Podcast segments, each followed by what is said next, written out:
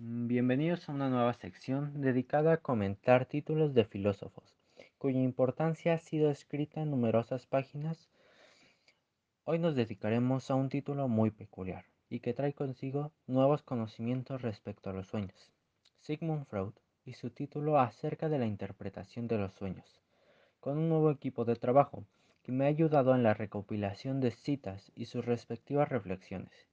Ellos son Bautista Juan Carlos, Castro José Alberto, González Aldrin, Amezcua Laila, Sara de Jesús y hoy su voz principal, Raúl Alvarado. Métele intro. Abuelita, soy tu nieto, y ya llegué.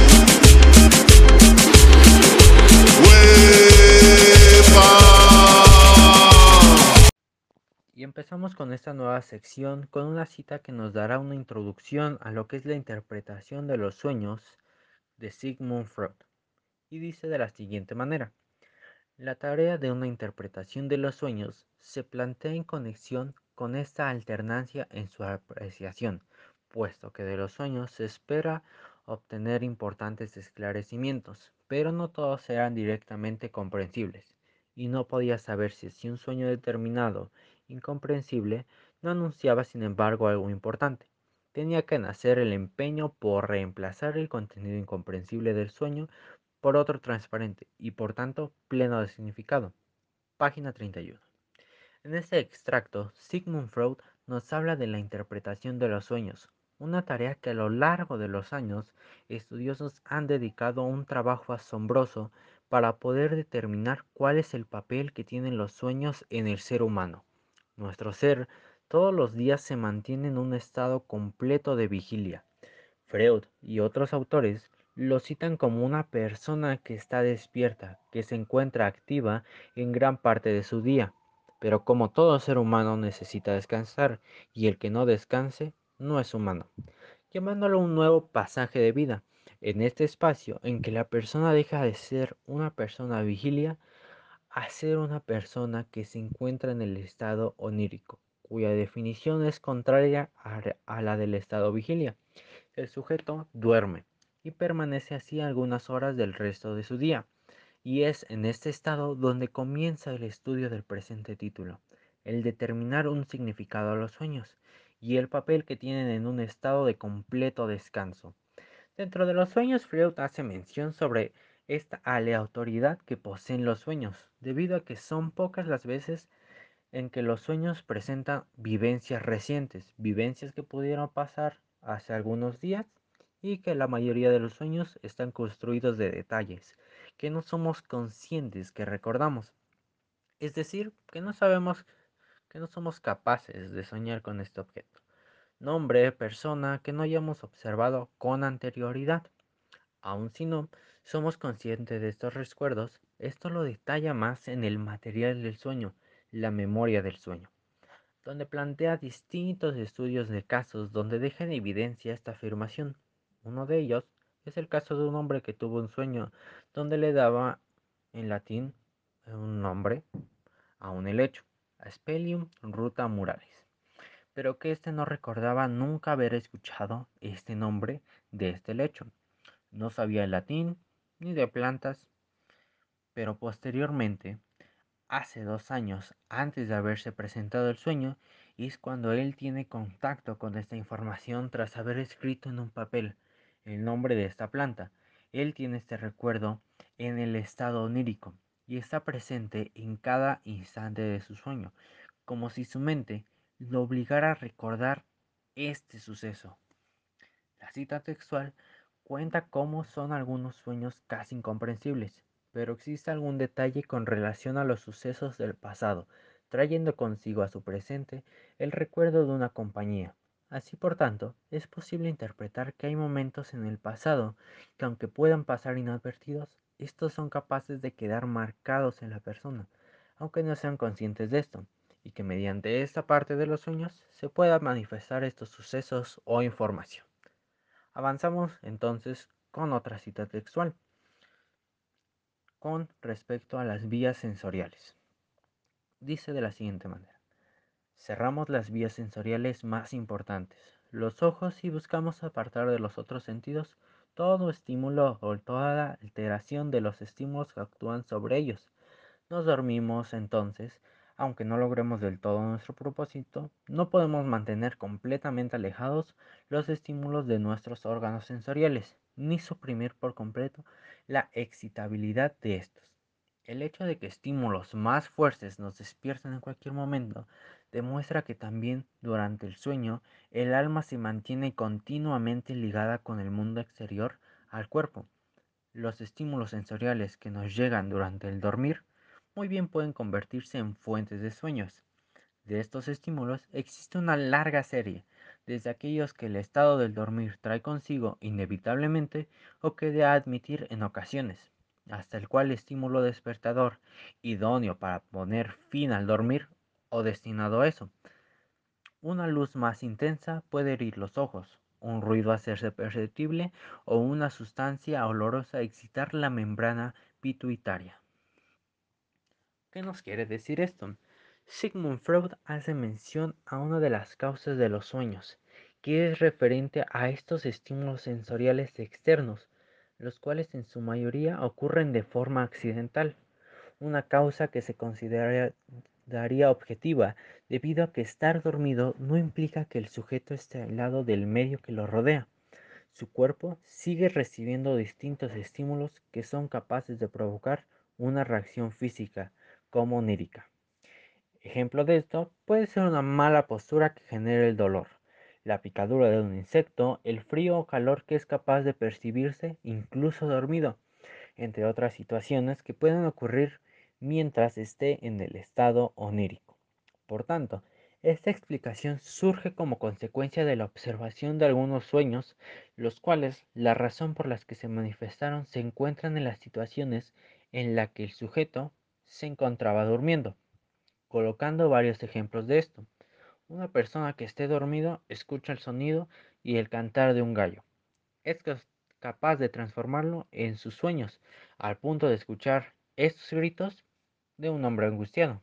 Otro caso de estos es cuando un hombre soñó que lo ahorcaban y cuando despertó se encontró que su camisa de dormir ejercía cierta presión en su cuello, a lo cual podemos asumir que algunos de nuestros sueños son producto de los estímulos a nuestro entorno mientras dormimos. Y claramente, a todo ser humano le ha pasado que ciertos estímulos crean nuevos sucesos dentro del sueño que se está teniendo. Pasaremos ahora a un fragmento de la página número 54, que dice lo siguiente. Una impresión sensorial es reconocida e interpretada rectamente por nosotros, es decir, es clasificada en aquel grupo mnémnico al cual pertenece de acuerdo con todas las experiencias presentes cuando la impresión es suficientemente fuerte, clara y duradera, y cuando disponemos del tiempo requerido para reflexionar en ello. Si estas condiciones no se cumplen, erramos el objeto del que proviene la impresión. Sobre la base de esta, formamos una ilusión. Si alguien se pasea a campo abierto, y percibe confusamente un objeto distante, puede tomarlo primero por un caballo. Ante una mirada más atenta, puede imponerse la interpretación de que se trata de una vaca echada y finalmente esa representación quizás se resuelva en otra, bien determinada. Era de un grupo de hombres sentados. Página 54. Sigmund Freud habla sobre cómo cada persona tiene una percepción sensorial diferente y está ampliamente influida por las experiencias que el vivido en cuestión ha vivido y ha recabado la información sobre estas experiencias previas que le ayudan a clasificar esta misma experiencia dentro de un campo que solo él como individuo tiene y que no puede ser repetido para ninguno más.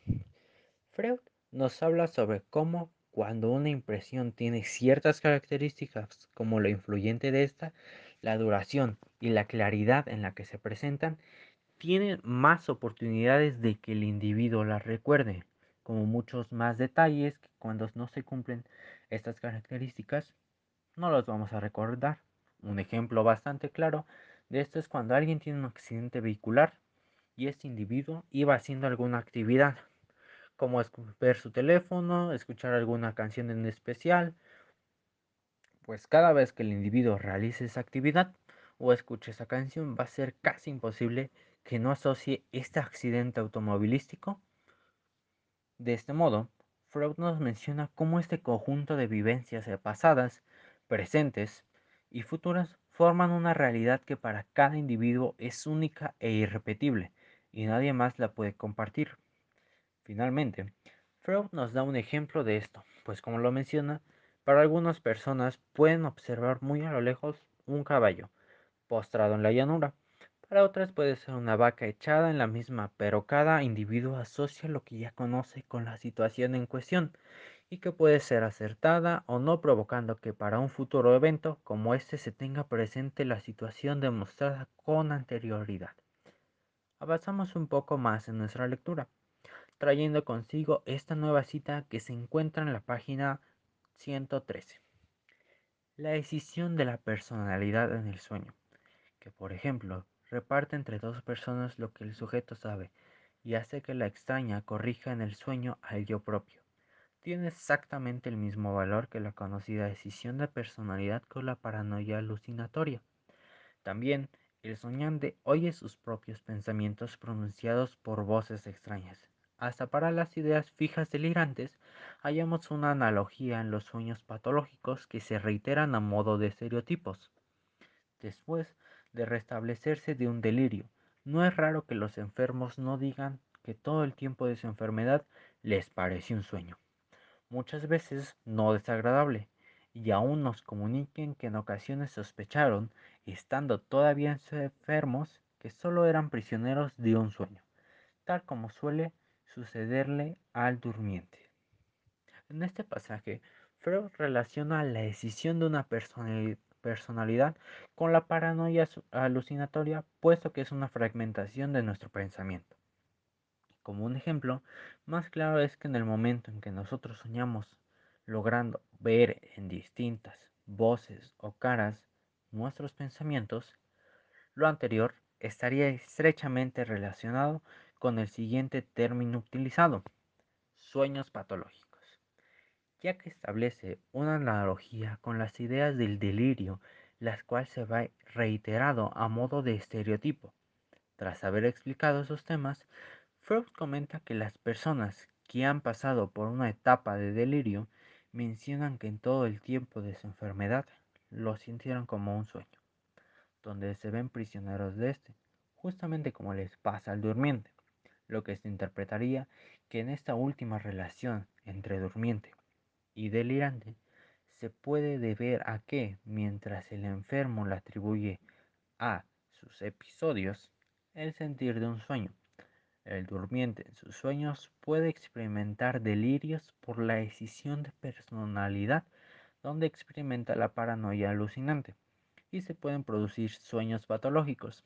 La diferencia radica en que uno solo lo experimenta cuando duerme y el otro lo puede experimentar en cualquier momento debido a su, a su enfermedad mental. En pocas palabras, mientras uno justifica su estado mental con el sueño, otro lo experimentaba a través de él.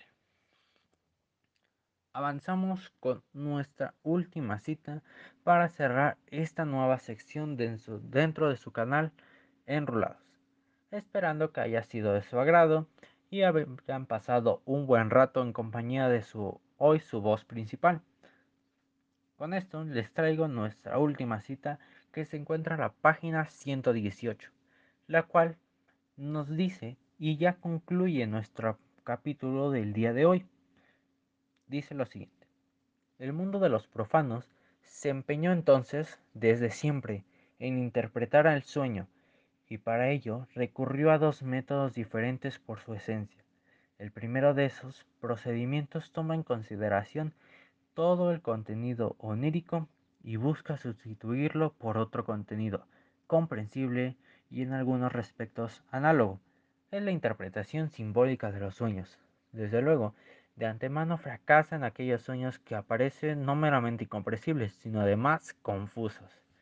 Freud comienza a describir el primer método para interpretar a los sueños, que pocas veces son literales, con el significado que se puede obtener o transmitir con ellos, por lo cual es necesario entender que los sueños hacen uso de símbolos, recuerdos o objetos los cuales se interpretan correctamente, es posible extraer este significado, debido a que los símbolos expresan con mayor efectividad y son capaces de expresar ideas más amplias con aspectos más simples y concretos.